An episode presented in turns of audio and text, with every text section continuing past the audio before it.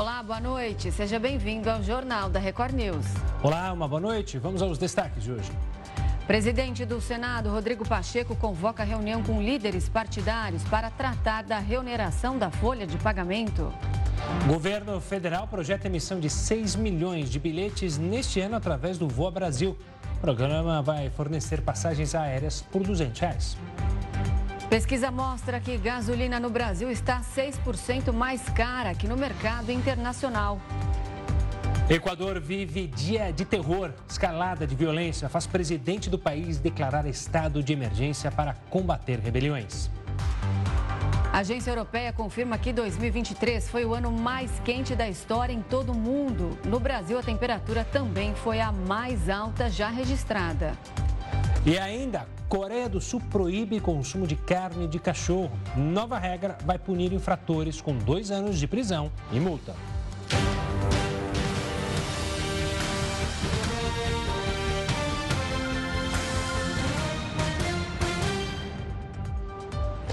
E o presidente do Senado, Rodrigo Pacheco, convocou uma reunião com líderes partidários para falar sobre a reoneração da folha de pagamento. Repórter Narla Guiar está em Brasília e tem mais detalhes deste encontro. Boa noite, Narla. Qual a expectativa dos parlamentares, então, sobre o que será discutido, sobre se essa medida vai para frente ou não vai? Oi, Gustavo. Boa noite para você, para Renata e para todos que nos acompanham aqui na Record News. Bom, os parlamentares querem que a MP da reoneração, que foi publicada pelo governo no final do ano passado, volte integralmente para a presidência da República, o que manteria a desoneração da folha de pagamento até 2027. Bom, nessa reunião entre Pacheco e os líderes partidários, Pacheco disse que pretende discutir sobre a tramitação dessa MP ainda ainda este mês, ou seja, até o final do recesso parlamentar. E ele usa um tom mais apaziguador sobre esse assunto, diz que vai procurar uma solução de arrecadação mais sustentável em diálogo com o ministro da Fazenda, Fernando Haddad. Mas afirmou que essa MP causou uma estranheza, já que esse assunto já foi debatido no Congresso Nacional. A gente lembra que o projeto de lei que prorroga a desoneração da folha de pagamento até 2027 foi aprovado no ano passado pelo Congresso Nacional. O presidente Lula vetou, o Congresso derrubou o veto e agora o governo vem com essa MP publicada no final do ano passado com a intenção de arrecadar mais e manter a meta de déficit zero para este ano de 2024. Volto com você. Nala, ainda sobre esse assunto, o Partido Novo acionou o Supremo Tribunal Federal contra a medida provisória que prevê a reoneração. Qual o objetivo do partido com essa ação? Pois é, Renata, olha, o Partido Novo acionou o Supremo Tribunal Federal com a intenção de cancelar os efeitos dessa MP que acaba aí com a desoneração da folha de pagamento nos 17 setores da economia que mais empregam no país. O partido afirma que a MP contraria essa lei que eu falei para vocês, né, aprovada pelo Congresso em 2023, que prorroga a desoneração até 2027. O que, que o presidente do Partido Novo, Eduardo Ribeiro, disse? Ele disse que essa MP do governo fere o princípio da separação dos poderes. Então, Renata, Gustavo, isso é mais um capítulo em relação à desoneração da folha de pagamento que a gente vai ter que acompanhar aí durante esse mês de janeiro e nos próximos meses aí desse ano. Tá certo, a gente segue acompanhando. Narla, obrigado pelas informações, uma ótima noite. O governo federal vai criar uma estrutura permanente para proteger os indígenas em Roraima. O anúncio foi feito após reunião no Palácio do Planalto, convocada pelo presidente Lula.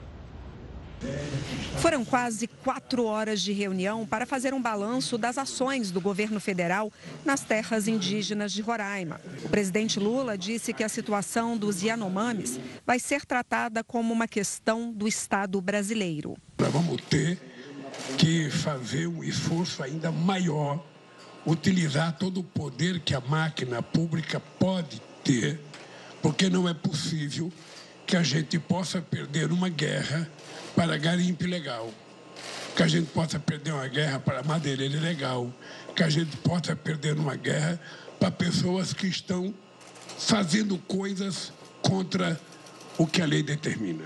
Depois da reunião, o governo anunciou que a partir de março vai manter uma estrutura permanente na região para a proteção dos indígenas e o combate ao garimpo ilegal. Nós vamos instituir uma casa de governo permanente do Estado brasileiro lá no estado de Roraima. Nós iremos em 30 dias, junto com o Ministério da Defesa e a Polícia Federal, estruturar e re é estruturar a ocupação das Forças Armadas e da Polícia Federal na região. Além das Forças Armadas e Polícia Federal, 12 ministérios vão trabalhar juntos. 1 bilhão e 200 milhões de reais serão investidos nas ações permanentes em Roraima. A chamada Casa de Governo também vai atuar no auxílio aos imigrantes venezuelanos. Em outra frente, Lula precisa resolver quem vai assumir o Ministério da Justiça. Flávio Dino, atual comandante da pasta, já avisou a equipe que fica no cargo só até amanhã. Lula já fez o convite formal para o ex-ministro do Supremo Tribunal Federal, Ricardo Lewandowski, assumir o posto. Mas a formação da equipe ainda está em discussão. Lewandowski quer ter autonomia sobre a indicação do novo secretário executivo, cargo ocupado atualmente por Ricardo Capelli. Lula e Flávio Dino defendem a permanência de Capelli no Ministério da Justiça. A Polícia Legislativa retirou hoje as grades que cercavam o Congresso Nacional. A estrutura foi instalada depois do dia 8 de janeiro do ano passado, quando as sedes dos três poderes foram invadidas. Antes, as grades eram colocadas apenas em situações especiais. A retirada foi anunciada ontem pelo presidente do Congresso, Rodrigo Pacheco, no evento em defesa da democracia, que marcou um ano dos ataques. E a Prefeitura do Rio de Janeiro assinou hoje um acordo de cooperação com a Rio Galeão, concessionária responsável pela administração do Aeroporto Internacional Tom Jobim, para fomentar incentivos ao setor aeroportuário no município. Quem tem todos os detalhes sobre essa iniciativa é o repórter Marcos Marinho. Boa noite, Marcos. Oi, Renata, Gustavo, boa noite para vocês, para todos que estão com a gente aqui no Jornal da Record News. Olha, o que ficou decidido é a criação de um fundo de investimentos. Fundo esse envolvendo a Prefeitura do Rio, o governo do estado e também a concessionária que administra o Aeroporto Internacional do Rio, no valor de 270 milhões de reais. E a previsão é que com os investimentos sejam gerados 648 mil empregos durante o período de até 10 anos anos. E a maioria dessas vagas serão criadas aqui na capital fluminense, segundo o prefeito Eduardo Paes. O dinheiro, esse fundo de investimentos, ele será utilizado para a promoção da cidade, de acordo com o prefeito. E com isso, com esse dinheiro, com esse montante, o cronograma diz o seguinte: será possível baratear o transporte de passageiros e também o transporte de cargas. Tudo isso faz parte de um projeto recentemente colocado em prática que coloca aí no centro da discussão o Aeroporto Internacional do Rio de Janeiro. Recentemente, o número de voos partindo do Aeroporto Internacional do Rio voltou a subir. Houve um acordo para a redução de voos que estavam saindo do Aeroporto Santos Dumont, que fica no centro do Rio de Janeiro, porque uma grande parte do Aeroporto Internacional do Rio, o Aeroporto Tom Jobim, estava ociosa. Bom, agora com esses investimentos, a previsão é que mais de 600 mil vagas de emprego emprego sejam criadas nos próximos 10 anos. Volto com vocês aí no estúdio. Obrigada, Marcos. E a gente fala agora da chuva que castigou a capital paulista na tarde de hoje. Deixou a cidade em estado de atenção para alagamentos. Uma pessoa morreu eletrocutada. Na pista local da rodovia Presidente Dutra, carros que tentaram atravessar o alagamento foram arrastados e motoristas ficaram ilhados. Pouco antes das 5 horas da tarde, a ventania passou de 90 km por hora. Em pouco mais de uma hora, cerca de 60 árvores caíram na capital e na região metropolitana. Um fio energizado caiu em cima de um carro na zona sul da cidade. Um motorista de aplicativo tentou sair do veículo, sofreu uma descarga elétrica e morreu. A mulher dele, que também estava no carro, ficou ferida e foi levada ao hospital. O governo federal projeta a emissão de cerca de 6 milhões de bilhetes ainda em 2024 através do Voa Brasil. O programa vai fornecer passagens aéreas a 200 reais. O presidente Lula se reuniu na tarde de hoje com o ministro dos Portos e Aeroportos, Silvio Costa Filho, para tratar do Voa Brasil, programa que vai possibilitar a venda de passagens aéreas a 200 reais e deve ser lançado ainda neste mês. O governo negocia com o setor privado para que seja possível comercializar 6 milhões de bilhetes em 2024.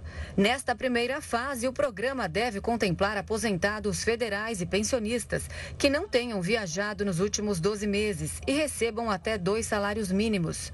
Além desse grupo, alunos do programa Universidade para Todos, o ProUni, serão contemplados. A expectativa do Ministério de Portos e Aeroportos é que cerca de 5 milhões de CPFs que não viajam passem a voar a partir dos descontos oferecidos pela iniciativa. O programa Voa Brasil tem como objetivo incentivar o turismo nacional e o desenvolvimento regional. A ideia é tornar as viagens de avião acessíveis a um maior número de brasileiros e impulsionar o deslocamento dentro do país, principalmente para localidades menos atendidas por esse tipo de transporte. O Exército Brasileiro puniu 38 militares pelo furto de metralhadoras do arsenal de guerra localizado em Barueri. O sumiço das armas foi descoberto em outubro.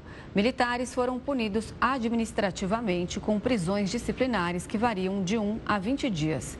Segundo o Comando do Sudeste, todos os punidos têm envolvimento direto com o furto por cometerem falhas nos procedimentos de controle.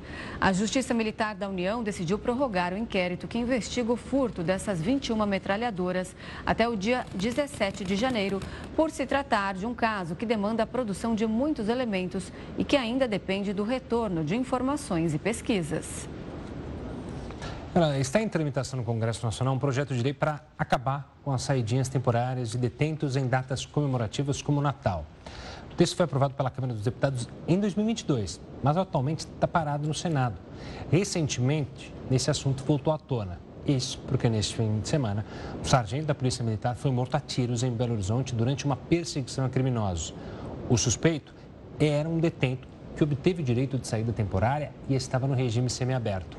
Já no Rio, após o feriado do Réveillon, três chefes do tráfico de drogas não voltaram para a cadeia após saírem para o feriado.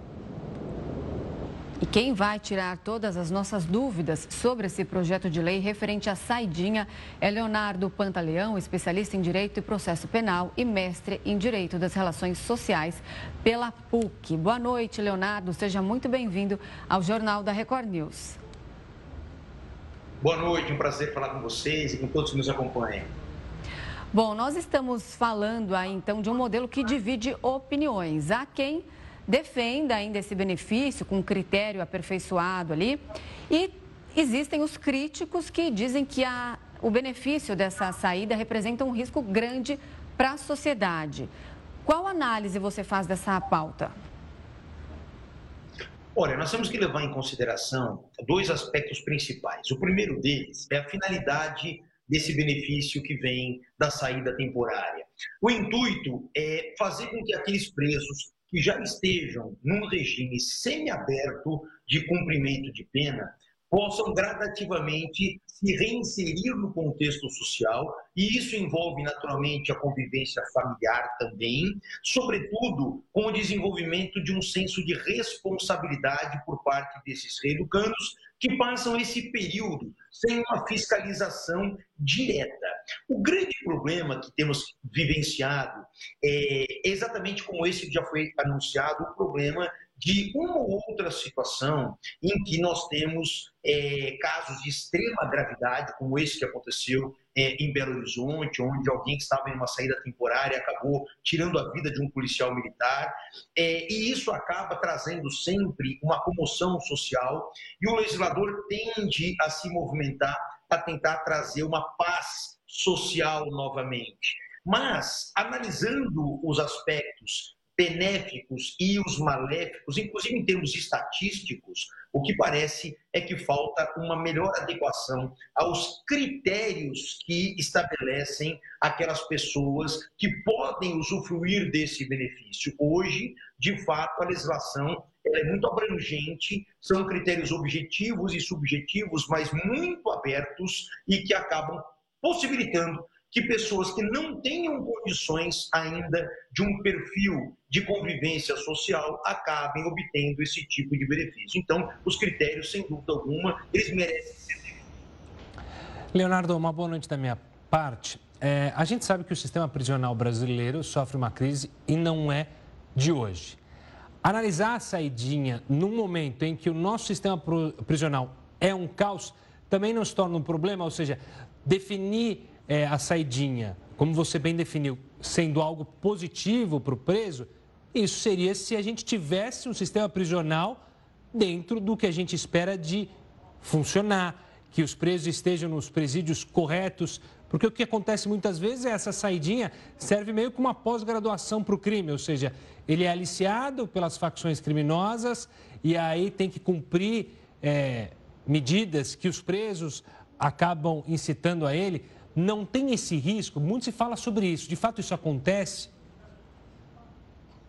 Sem dúvida, isso acaba acontecendo, mas, por outro lado, o rei do Cando ele não pode pagar o preço de uma falha do governo, uma falha do Estado. O poder público ele não consegue oferecer é, para o rei do Cando a finalidade da pena propriamente dita.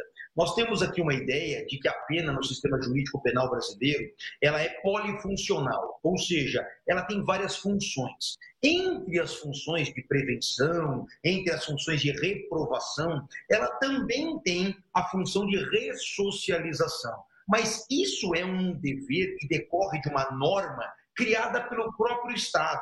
E o Estado esquece, por vezes, que ele também é destinado essas normas que ele próprio edita. Então, não faz sentido você dar um direito uh, consagrado em lei para determinadas pessoas por conta de uma incapacidade do Estado. Quando nós analisamos, por exemplo, aqui eu pego ilustrativamente o Estado de São Paulo, o Estado de São Paulo colocou agora em saída temporária, no último final de ano, praticamente 35 mil pessoas. De acordo com as informações, Somente 81 pessoas, dessas que foram contempladas com benefício, foram ah, identificadas praticando os novos crimes. Isso significa que nós estamos com um percentual de 0,23% das pessoas que saíram que foram ali identificadas praticando novos crimes. Então, você punir praticamente ah, 97, 98%, vamos aqui até arredondar para mais, uma população carcerária, privando de um direito por conta de uma minoria, me parece que seria muito mais adequado manter-se o benefício com rigor muito mais aprofundado de análise, através de uma junta multidisciplinar de profissionais que pudessem avaliar quem são as pessoas propensas a receber essa benesse e se de fato a periculosidade dessas pessoas já ostenta um grau menor a ponto de não colocar a sociedade em risco com a sua liberação. Agora, nós citamos aí esse caso que aconteceu em Minas Gerais, do policial que foi morto ao ser baleado ali por um criminoso que estava na saidinha de Natal. O que acontece nesses casos com os presos que não voltam depois daqueles dias de benefício e até mesmo nesse caso em que o preso reincidiu no crime? Numa situação como essa, como ele descumpriu o voto de confiança que o Estado havia conferido a ele, ficou claro que ele não tem condições de conviver ainda em sociedade. Então, ele volta para o regime fechado, tão logo for capturado, volta ao regime fechado, responde por um novo crime e, consequentemente, o resultado dessa nova ação penal terá ah, somada sua pena aquilo que ele já vinha cumprindo, isso para fixar, inclusive, novas regras atinentes à progressão de regime, novas regras atinentes ao sistema inicial de cumprimento de pena. Então, o que nós temos é o indivíduo que simplesmente saiu e não voltou sem praticar crime algum, quando ele for recapturado, porque ele, ele acaba constando como foragido, quando ele for capturado, ele regressa imediatamente ao sistema uh, prisional mais rigoroso, que é o regime fechado. Ele deixa o semiaberto e volta para o fechado. E aqueles que, além disso, praticaram os crimes também responderão pelas novas condutas criminosas praticadas com as suas somas uh, de pena também integradas na sua execução penal. Leonardo, a discussão no Congresso sobre o fim da saidinha ou sobre a alteração nos critérios não é nova. Invariavelmente, como a gente já conversou aqui, várias vezes aparecem novos projetos, ideias, tentativas de se restringir o direito ou então de acabar, mas elas nunca vão para frente. Há um receio, na sua visão, até dos governos, de temer que qualquer tipo de mudança no benefício possa causar um descontentamento dos presos e rebeliões possam ocorrer? Sem dúvida alguma, acaba ah, alcançando, logicamente, ah, uma preocupação por parte dos governantes. Os governantes hoje, eles vivem num dilema muito grande. Qual é o dilema? É melhorar as condições das penitenciárias do Brasil é algo que não é uma política de governo, é algo que não vai trazer voto por parte da população, você levantar uma bandeira desse tipo. Por outro lado, é, atender a esse clamor popular de extinguir benefícios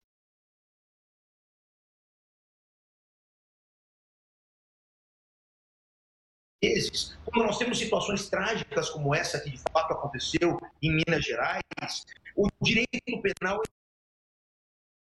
é o direito penal de emergência. Isso de quando acontece, busca de passo, perder o determinamento, os excessos e muitas vezes até as ilegalidades e inconstitucionalidades podem surgir na adoção dessas medidas. Então, o que se recomenda é uma prudência total, uma análise em relação a essas questões e uma solução que seja meridiana, ou seja, não extinguir o benefício, porém aumentar o critério de análise, aumentar o rigor da, de análise principalmente, repito, com criação de comissões específicas para que possam analisar o perfil psicológico de cada indivíduo que pretende conceder aquele benefício. Uma vez atestada que a sua situação de periculosidade está demonstrada como ah, amenizada ou até mesmo extinta, consequentemente ele faz jus ao benefício a junta multidisciplinar, entendendo que existe ali algum sintoma que não dá esse conforto de se atestar isso, que ele então não tem esse direito concedido naquele período, até que o seu exame, é, seja ele criminológico, seja ele qual for, venha a indicar uma maior propensão de confiabilidade em relação a ele por parte do Estado. Tá certo, nós conversamos com Leonardo Pantaleão, especialista em Direito e Processo Penal e mestre em Direito das Relações Sociais pela PUC. Muito obrigada, Leonardo, pela sua participação. Uma boa noite para você. Eu que agradeço, um prazer falar com vocês e até uma próxima oportunidade. Até a próxima. Uma pesquisa revela que a gasolina no Brasil está 6% mais cara do que no mercado internacional. A queda do preço do petróleo tornou a gasolina vendida no Brasil 6% mais cara do que no mercado internacional, sinalizando para um possível recuo nos preços das refinarias brasileiras. A queda do petróleo pode ser explicada pelo corte de preço anunciado pela Saudi Aramco, indicando uma demanda global menor do que a esperada. De acordo com o Centro Brasileiro de Infraestrutura, o corte no preço da gasolina no mercado interno poderia ser de 16 centavos por litro, valor semelhante ao indicado pela Associação Brasileira dos Importadores de Combustíveis. O último reajuste da gasolina nas refinarias da Petrobras foi 81 dias, quando a estatal reduziu o preço do combustível em 4% ou 12 centavos por litro. Já o diesel teve duas reduções feitas pela estatal no mês de dezembro, que alinhou o preço com o mercado internacional. A ex-prefeita Marta Suplicy deixou hoje o cargo de secretária de Relações Internacionais da Prefeitura de São Paulo. Marta foi convidada pelo presidente Lula para retornar ao PT e compor uma chapa como vice de Guilherme Boulos, do PSOL, nas eleições municipais deste ano. Marta e o prefeito Ricardo Nunes acertaram a saída em uma reunião hoje à tarde. Criminosos armados invadem programa de TV e fazem reféns. Isso tudo aconteceu no Equador e a gente conta os detalhes já já.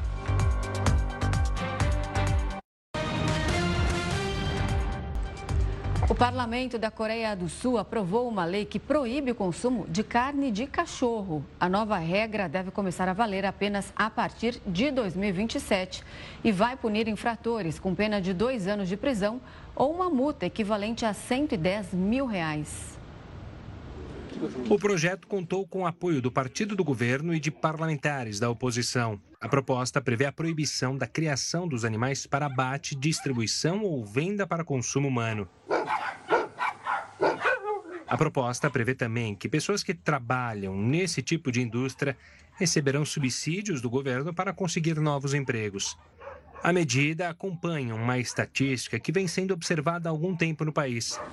Isso porque o hábito de comer carne de cachorro vem diminuindo na Coreia do Sul nas últimas décadas, sendo mais comum entre pessoas mais idosas. Pessoas mais jovens do país comemoraram a decisão após muita pressão popular pela aprovação da lei. Embora fosse tradicional para os coreanos comer carne de cachorro, eu pessoalmente acredito que é uma ação antiética comer ou matar cães por qualquer motivo. Felizmente, esse movimento está acontecendo agora na Coreia. Uma pesquisa divulgada pelo Grupo Animal Welfare Awareness apontou que mais de 90% dos entrevistados não comeram carne de cachorro no último ano e não pretendem consumir produtos do tipo no futuro, o que corrobora com a mudança de perfil do coreano. Segundo uma agência estatal do país, atualmente existem cerca de 1.150 fazendas para a criação de cães na Coreia do Sul. Além disso, 34 açougues, 219 distribuidores e aproximadamente 1.600 restaurantes ainda vendem alimentos produzidos com carne de cachorro. O debate para a criação de uma lei para banir o consumo de carne de cachorro no país vinha ganhando força desde 2021, quando o então presidente do país sugeriu a proibição. o presidente da França, Emmanuel Macron, nomeou o primeiro-ministro mais jovem da história no país. Ele assume após a antecessora renunciar ao cargo. Depois da renúncia de Elisabeth Borne como primeira-ministra, o presidente da França, Emmanuel Macron, nomeou Gabriel Attal para o cargo. Com 34 anos, ele é o primeiro-ministro mais jovem da história do país. Celui de l'audace Quero ver isso como um símbolo de ousadia e ação. Talvez, acima de tudo, um símbolo da confiança depositada nos jovens. Uma geração pela qual merece se lutar incansavelmente. Nos últimos meses, dediquei todas as minhas energias para tentar devolver a esperança a esta geração, a estes pais, trabalhando para as escolas da República. Até então, Attal era o ministro da Educação. Agora ele assume o cargo com a missão de liderar o governo durante as eleições legislativas que acontecem em junho. A Assembleia Francesa, inclusive, foi um dos obstáculos da antecessora Elisabeth Borne. Durante dois anos, ela enfrentou cerca de 30 moções de censura do parlamento. O Equador viveu um dia de terror hoje. Homens armados invadiram um estúdio de televisão e fizeram jornalistas de reféns. A escalada de violência começou após o presidente do país declarar estado de emergência como forma de combater as rebeliões em presídios. Um grupo armado invadiu um estúdio de uma emissora de TV de Guayaquil e fez a equipe local de refém durante uma transmissão ao vivo. A programação foi interrompida e os homens passaram a ameaçar os funcionários. Horas depois, a polícia confirmou que os invasores foram presos. Esse episódio foi apenas mais um na escalada de violência que acontece no país. O Equador estava em estado de emergência desde ontem, o que permitia às Forças Armadas apoiarem as polícias de manutenção da ordem e da segurança. Mas, com as novas cenas de violência, o presidente do Equador, Daniel Noboa, declarou estado de conflito armado interno no país. A medida permite a intervenção do Exército e da Polícia Nacional contra facções criminosas, que passam a ser consideradas terroristas. O texto ainda determina que as Forças Armadas podem executar operações militares para neutralizar os grupos criminosos, respeitando o direito internacional e direitos humanos. A tensão no país começou após Adolfo Macias, conhecido como Fito, e considerado líder de uma das principais facções equatorianas, fugir de uma prisão no fim de semana. 3 mil agentes da polícia e das Forças Armadas tinham sido mobilizados para encontrá-lo. Em 2011, Fito foi condenado a 34 anos de prisão por crime organizado, narcotráfico e homicídio. A fuga aconteceu após a decisão de transferir Fito para um centro de segurança máxima.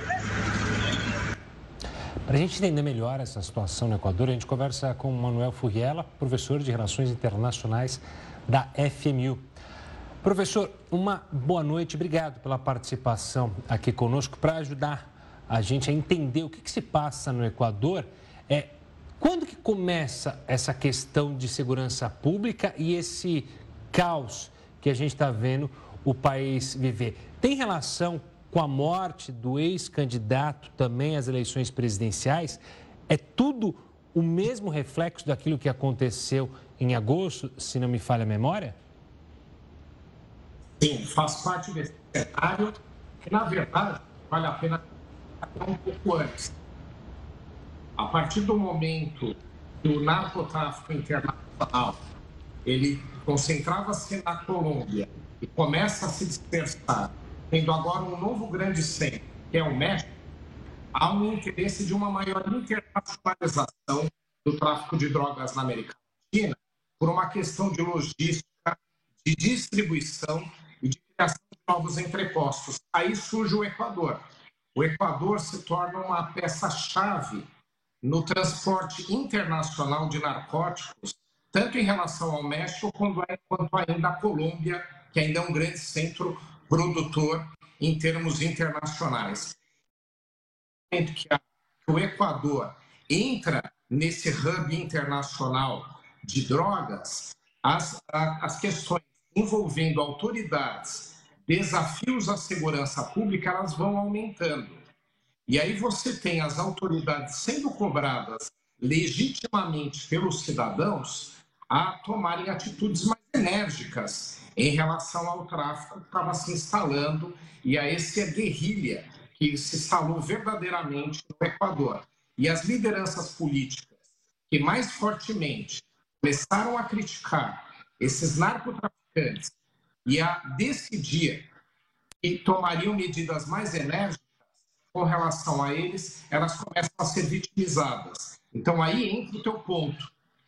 Os atentados praticados contra públicos e principalmente um candidato à presidência, neste contexto onde o narcotráfico se instala no Equador, eles começam a tomar mais poder. E aí vem uma série de situações atuais da, da, do Equador, sendo ainda demandadas a tomar mais atitudes, tem transferir presos de alta periculosidade, como esse que foi, é, que escapou, que acabou sendo solto agora nos últimos momentos, para uns presídios de segurança máxima, e esses narcotraficantes desafiam novamente as autoridades locais.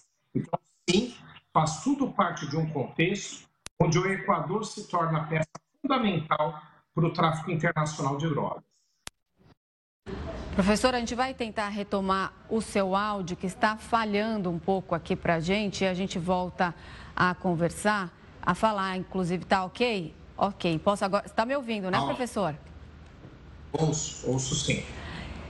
Eu ia te perguntar, você explicou muito bem sobre a situação do Equador para a gente entender esse momento, mas o quanto a privatização da segurança no país tem influenciado para isso que aconteceu, essas cenas tão arrepiantes que a gente viu agora há pouco. Ah, tá bom. Acho que a gente perdeu agora de vez o contato com o professor.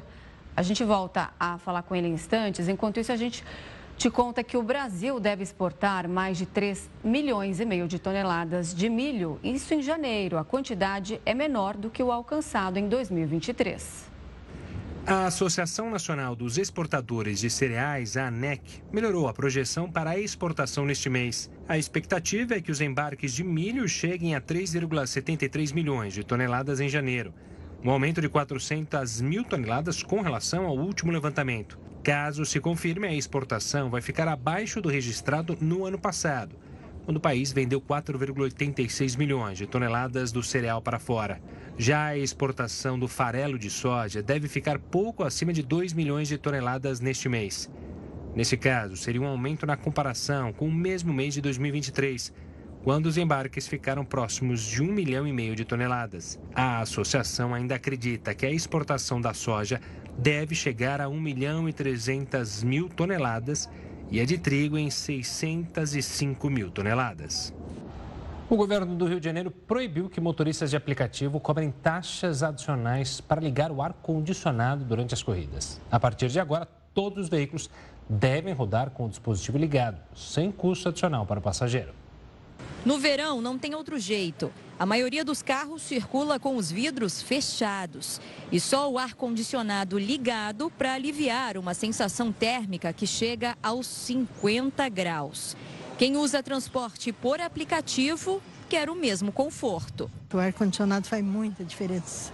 O ambiente climatizado tem um custo maior para o dono do carro por causa do aumento no consumo de combustível. Por isso, alguns motoristas cobram uma taxa adicional pelo uso do ar-condicionado. A prática foi considerada abusiva pelo governo do estado.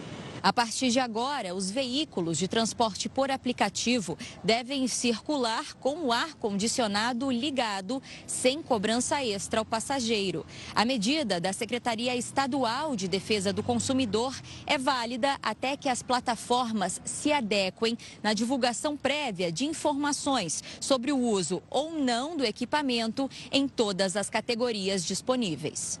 Toda vez que o motorista insistir em cobrar, o consumidor ele tem que denunciar para a Secretaria de Defesa do Consumidor para a gente, primeiro, notificar a plataforma. E aí, havendo a reincidência, aí sim a gente vai agir, podendo multar ou até mesmo suspender a plataforma. Os motoristas dos aplicativos de transportes reclamam do aumento nas despesas. Trabalho, entendeu, com ar-condicionado, tá? mas é uma opção minha. Mas vários colegas não têm esse conforto, não tem um GNV, entendeu? Ou o carro é alugado, entendeu? Então a despesa é maior. Então acho que isso deveria ser espontâneo de comum acordo para com o motorista. As plataformas informam que o prestador de serviço é o motorista. Por isso, as empresas não podem obrigá-lo a ligar o ar-condicionado. Enquanto isso, o passageiro vê com bons olhos a determinação do governo. Os passageiros merecem um conforto, porque a gente já paga dentro da taxa que é cobrada ali. Novas imagens mostram o momento exato em que um helicóptero da Polícia Rodoviária Federal faz um pouso de emergência em Belo Horizonte. Uma câmera acoplada em um carro registrou a queda da aeronave, que por muito pouco não atingiu o veículo. A imagem impressionante poderá ajudar os peritos a identificar o que de fato provocou esse acidente. Uma falha no motor de cauda pode ter forçado o piloto a realizar o pouso de emergência. A aeronave transportava uma das vítimas de um acidente no anel rodoviário de Belo Horizonte. Todos os ocupantes do helicóptero sobreviveram e a vítima do acidente de trânsito foi levada para um hospital de ambulância. Homem que atacou juíza nos Estados Unidos volta ao júri. Desta vez, imobilizado para evitar uma nova agressão. O que a gente mostra já já no Jornal da Record News.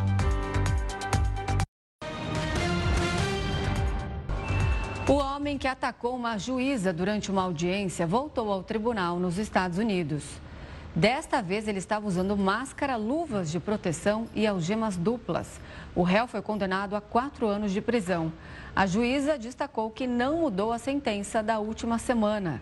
Agora o homem vai responder por outras 15 novas acusações relacionadas ao ataque, como tentativa de homicídio, agressão à pessoa protegida, entre outras. A família do réu disse à imprensa local que ele foi diagnosticado com esquizofrenia e transtorno bipolar. Os registros do tribunal informam que ele foi considerado competente para ser julgado. E Donald Trump se apresentou ao Tribunal Federal dos Estados Unidos. O político pediu imunidade no processo que acusa ele de tentar reverter o resultado das últimas eleições, quando perdeu para Joe Biden. Além de se declarar inocente, o republicano e os advogados argumentaram que ex-presidentes não podem ser processados por ações tomadas durante o governo. O procurador responsável acusou Trump de conspiração para dificultar a contagem e certificação da derrota em 2020. Também, segundo ele, isso teria influenciado no ataque ao Capitólio no ano seguinte. O julgamento está marcado para o dia 4 de março. Atualmente, o ex-presidente está em campanha para voltar à Casa Branca. Nas redes sociais, Trump disse que vai processar Biden se retornar ao cargo. O começo do ano é a melhor época para estudantes conseguirem a tão sonhada vaga de estágio. São quase 80 mil novas oportunidades abertas nas principais plataformas do país. A maioria está em São Paulo. O Gustavo acabou de ser contratado como estagiário nesta empresa que desenvolve programas de computador e aplicativos de celular. Ele já pensa lá na frente. Eu pretendo continuar me desenvolvendo, então estagiário, júnior e continuar na carreira. quem sabe até sênior, desenvolvendo sistemas. Eu acho muito bom trabalhar com automação, resolver problemas. A motivação para crescer está na mesma sala. Caio, líder do setor do Gustavo, também começou como estagiário, assim como quase todos os funcionários da empresa. São profissionais que eles vêm, fazem um ano de estágio, mais de 90% são efetivados e depois eles vão crescendo né, a, a, nos cargos dentro da empresa. Após o final do ano, quando coincidem o fim dos contratos dos estagiários e a conclusão de curso dos estudantes, muitas empresas abrem novas vagas e movimentam o mercado. A previsão é de que sejam abertas 70 mil oportunidades até março, segundo o Centro de Integração Empresa-Escola. A maioria das vagas está no estado de São Paulo. Já a região Nordeste concentra quase 30%. O crescimento das oportunidades foi de 25%, em comparação com o começo do ano passado. Pedagogia, direito, administração de empresas e tecnologia são as áreas que mais contratam. Para concorrer, basta entrar no site ou aplicativo do CIE. Mas é importante manter o cadastro atualizado ele tem a possibilidade de fazer um vídeo de apresentação pessoal, uma redação, um teste de perfil, de personalidade. Quanto mais qualificado o cadastro dele tá, mais atraente o cadastro dele fica para as empresas que abrem essas oportunidades. Outra plataforma, o Núcleo Brasileiro de Estágios, tem 9 mil vagas em aberto. O André é aluno de biologia e está de olho nas novas vagas. Na área de biologia molecular, microbiologia, também na área de conservação, já cheguei procurar alguns parques e alguns órgãos ambientais também. E ele deseja conseguir logo. No mais tardar até maio, maio, março, para já conseguir finalizar esse ano estagiando. Uma forte tempestade de inverno que se deslocava pelo leste dos Estados Unidos hoje derrubou a energia de mais de 302 mil residências e empresas em nove estados. Os estados mais atingidos até o momento foram a Geórgia, com mais de 65 mil interrupções de energia, a Flórida, com mais de 62 mil interrupções, e o Alabama, com mais de 58 mil lares sem energia. O clima extremo lembra o frio brutal de fevereiro de 2021, que deixou milhões de pessoas no Texas e em outros estados centrais dos Estados Unidos, sem energia, água e aquecimento por dias. As condições meteorológicas de hoje são definidas como selvagens por meteorologistas dos Estados Unidos. Além da onda de frio intenso, é esperada para os próximos dias uma sequência de ciclones. Os meteorologistas também preveem a formação de um ciclone bomba no meio do país, acompanhado de intensas tempestades de neve e chuva extrema. Inicialmente, esses eventos deverão impactar o centro e o sul dos Estados Unidos. Um observatório europeu confirmou que 2023 foi o ano mais quente da história em todo o mundo. No Brasil, a temperatura também foi a mais alta já registrada. Depois de uma sequência de recordes de altas temperaturas, o Serviço de Mudanças Climáticas Copérnicos da União Europeia confirmou que 2023 foi o ano mais quente da história em todo o mundo. No ano passado, em média, o planeta ficou quase um grau e meio acima da temperatura do período pré-industrial, quando os combustíveis fósseis começaram a ser queimados. Isso é muito perto do limite considerado seguro por cientistas para evitar consequências mais graves das mudanças climáticas. O diretor da agência, Carlo Bontempo, acredita que é necessário reduzir a emissão de gases de efeito estufa. Caso contrário, esses recordes serão batidos com mais frequência. A menos que a gente consiga estabilizar rapidamente a concentração de gases de efeito estufa na atmosfera, não podemos esperar resultados diferentes daqueles que temos visto nos últimos meses. Pelo contrário, seguindo a trajetória atual, daqui a alguns anos, o ano recorde de 2023 provavelmente será lembrado como um ano frio. O Brasil seguiu a tendência vista no restante do planeta e alcançou a maior temperatura da história no ano passado. De acordo com dados do Instituto Nacional de Meteorologia, o INMET, a média do país no ano passado chegou a 24,92 graus e superou os recordes anteriores de 2015 e 2019. Desde o início da série histórica, em 1961, a média brasileira de temperatura é de 24,23 graus. No ano passado, a temperatura mais alta no país foi registrada na cidade de Araçuaí, em Minas Gerais, onde os termômetros chegaram a 44,8 graus. E quem vai falar mais sobre esse cenário climático é Paulo Artacho, professor de Física da USP e membro do IPCC, o painel intergovernamental de mudanças climáticas da ONU. Professor, seja muito bem-vindo para falar conosco aqui no Jornal da Record News. Eu queria começar é, chamando a atenção que hum, esse, essa análise diz não só que é o ano mais quente é, desde a medição, mas que pode ser um dos anos mais quentes dos últimos 100 mil anos aqui na Terra. E ressalva que a tendência é ser ainda pior. A gente está com 2024 com El Ninho. Dá para mudar alguma coisa? Há espaço?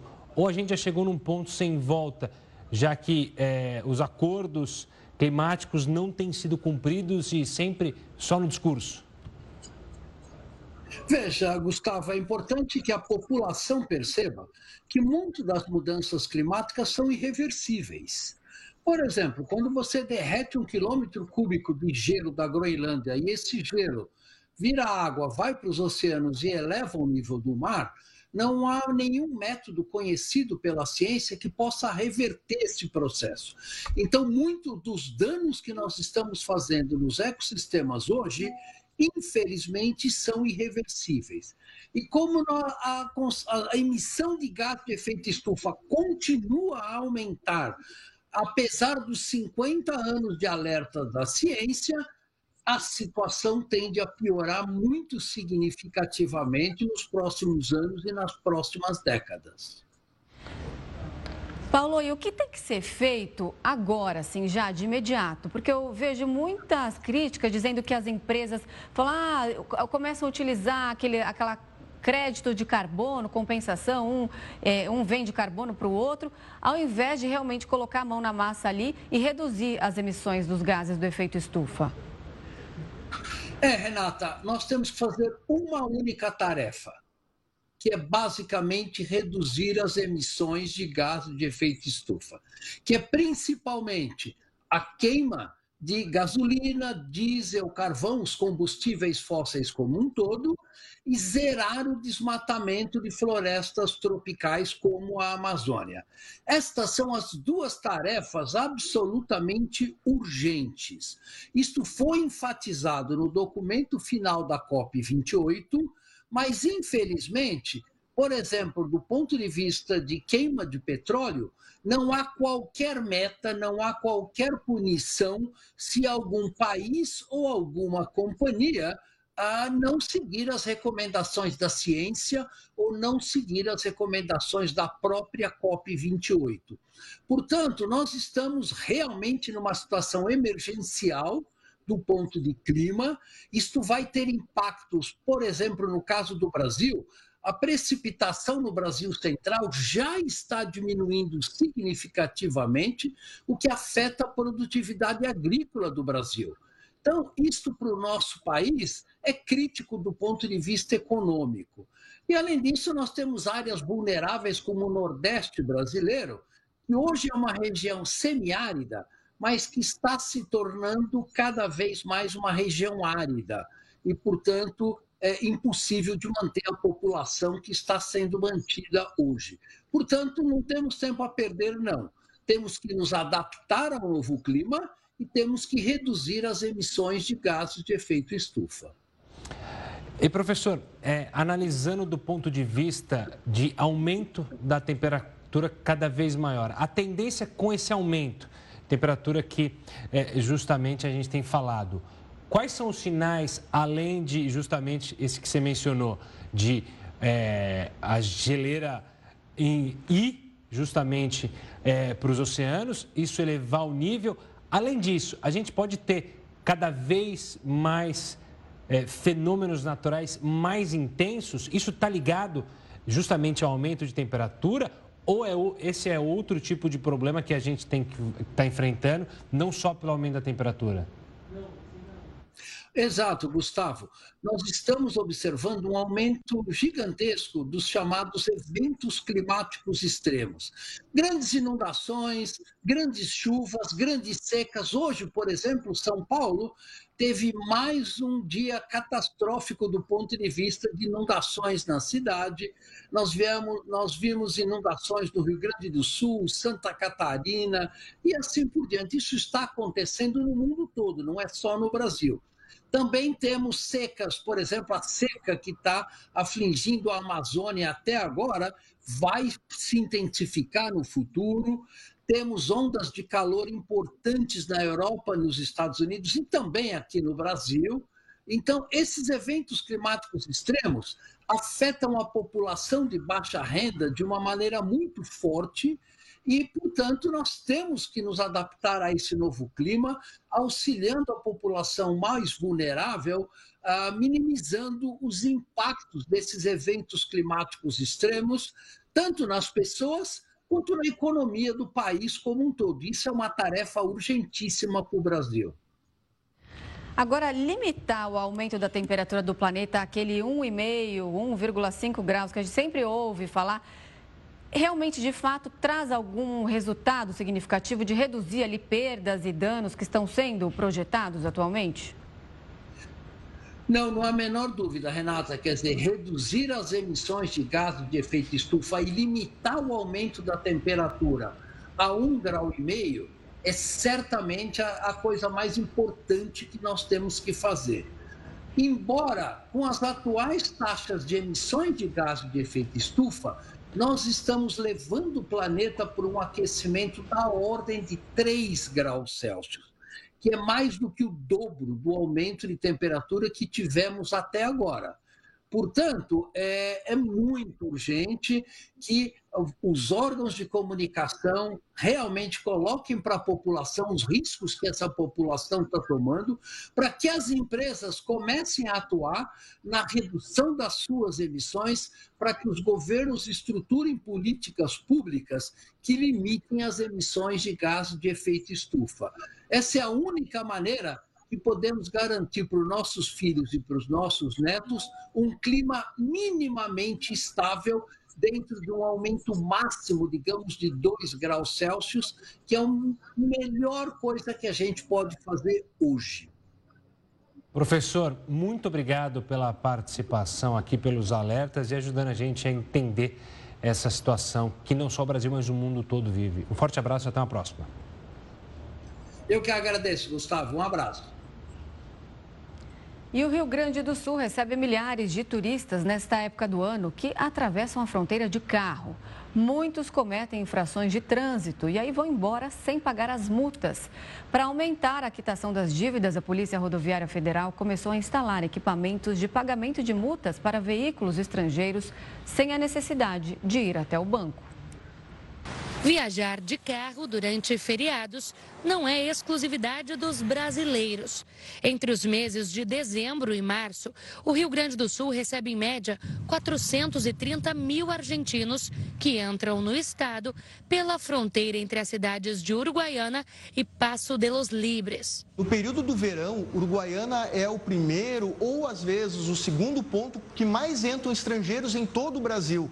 Né? Esses estrangeiros, na maioria argentinos, buscam as nossas praias do litoral gaúcho e as praias de Santa Catarina. Mas para trafegar aqui é preciso estar com os documentos do veículo em dia e sem multas atrasadas. Caso contrário, durante a abordagem, o motorista pode ter o carro retido pela Polícia Rodoviária Federal. Se nós abordássemos fora do horário bancário, não tinha o que a gente. Como é que a gente vai cobrar multa se o banco está fechado ou a lotérica está fechada? Então esse motorista ele era liberado para seguir viagem. Mais de 14.500 autuações e infrações foram aplicadas a motoristas estrangeiros em todo o Brasil, quase metade no Rio Grande do Sul. Mas menos de 5% das multas foram pagas pelos condutores. Por isso, um sistema pioneiro aqui no estado tenta resolver esse problema. São equipamentos colocados nas unidades operacionais da PRF nas cidades de Uruguaiana, São Borja, Rio Grande e Eldorado do Sul. Os motoristas estrangeiros vão conseguir quitar as multas mesmo fora do horário bancário, com cartões de crédito, débito e até por Pix. A previsão é que os totens sejam colocados em 35 locais. A iniciativa busca aumentar a regularização dos veículos que entram no país pelo Rio Grande do Sul e manter a atratividade turística. Essa edição do Jornal da Record News volta em instantes, não sai daí. O Hezbollah atacou uma base do exército israelense no norte do país nesta terça-feira. O grupo afirmou que os drones atingiram um quartel-general como forma de retaliação pelo assassinato do vice-líder do Hamas e de um comandante do Hezbollah. A ação foi feita durante a visita do secretário de Estado americano Anthony Blinken a Tel Aviv. De acordo com o porta-voz do exército israelense, o ataque não deixou nenhuma vítima. O Jornal da Record News fica por aqui. Muito obrigada pela companhia. E uma ótima noite. Fique agora com News às 10 com Renata Loures. Tchau, tchau.